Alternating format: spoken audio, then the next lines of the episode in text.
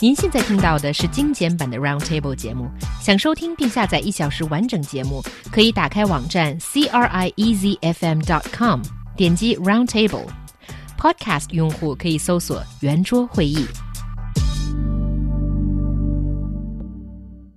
Tough being a single guy in China. Not only do you have to compete in an imbalanced society where males outnumber females by 118 to 100, but you're expected to own property, be handsome, and have a good temper to boot.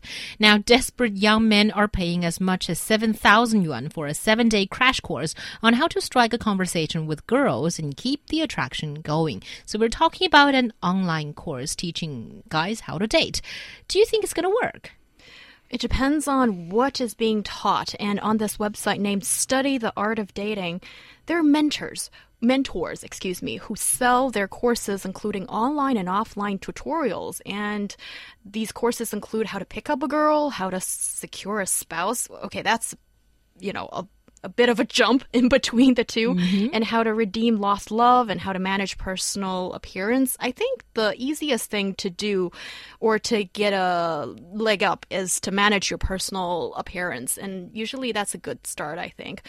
And it's pretty expensive. I'm surprised that people actually pay for this kind of thing. And it's not easy to be a single woman in China either in this imbalanced society that where male outnumber females, but when it comes to big cities, it seems like it's the outstanding females outnumbering males. Period. Calm down now. Yes, it's not easy, and I I- think women are facing similar kind of predicament as well.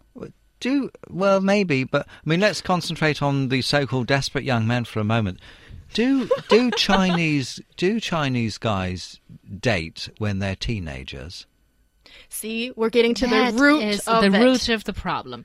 no, they? they? are not being encouraged. They're probably doing it, doing it secretly, but they're not being encouraged by their families or the school. And then right after college, are expected to get married in two years and have kids in three. yeah. I mean, uh, I, I- uh, this is why don't Chinese guys, the ones that we're talking about, I'm sure this doesn't apply to all of them, but why do they need to go on a course to learn something which comes naturally in nature and it's part of human nature?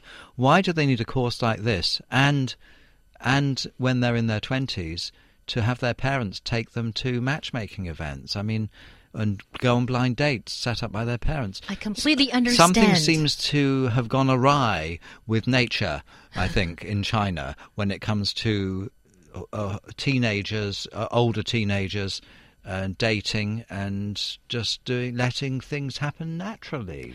Yeah, I think maybe it's because, well, as that old saying goes, that um, when you're a certain age, you should do certain things. And when you're a teenager, when you're a high school student, you should probably be dating. You should probably be answering to natural call of certain desires or whatever you call it that is forbidden to be spoken of in Chinese schools. So I think it's when your natural desire has been um, stifled at certain age and then later on you actually need to pay so much money to try to acquire it again. Yeah. And it just it's all messed up. I mean, in, in some ways, perhaps in some ways it's messed up, but in other ways, I think it's actually quite a good idea. I mean, in other words, Chinese teenagers can really concentrate on their studies and so forth without the distractions of pressure to date or the desire to date if it's all stifled. So I can kind of see both sides of this one. Yeah, that is true. And shall I give one example of what, or some one of the tricks that a mentor gives, and you guys can judge whether it's effective. It's called the hot water trick. So, uh, the idea is to walk into an upscale nightclub or bar and immediately ask for two cups of hot water uh, the moment you walk in, and don't let the girl find out that you're doing this. And later, after you know finding a girl to speak with, the waiter will come to you with the hot water. This will impress the girl that you just met because she will see that you walk in and receive hot water without asking, making it appear that you're like a regular customer at a club. Also, when you exit the club, try to pull aside the waiter for a few words. It can be anything. You can just talk randomly to them. And this will make the girl feel that you're very tight with this nightclub.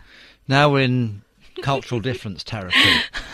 Okay, you go first, Mark. Um, any guy that ordered hot water in a nightclub um, would uh, isn't going to get a first date, let alone a second one.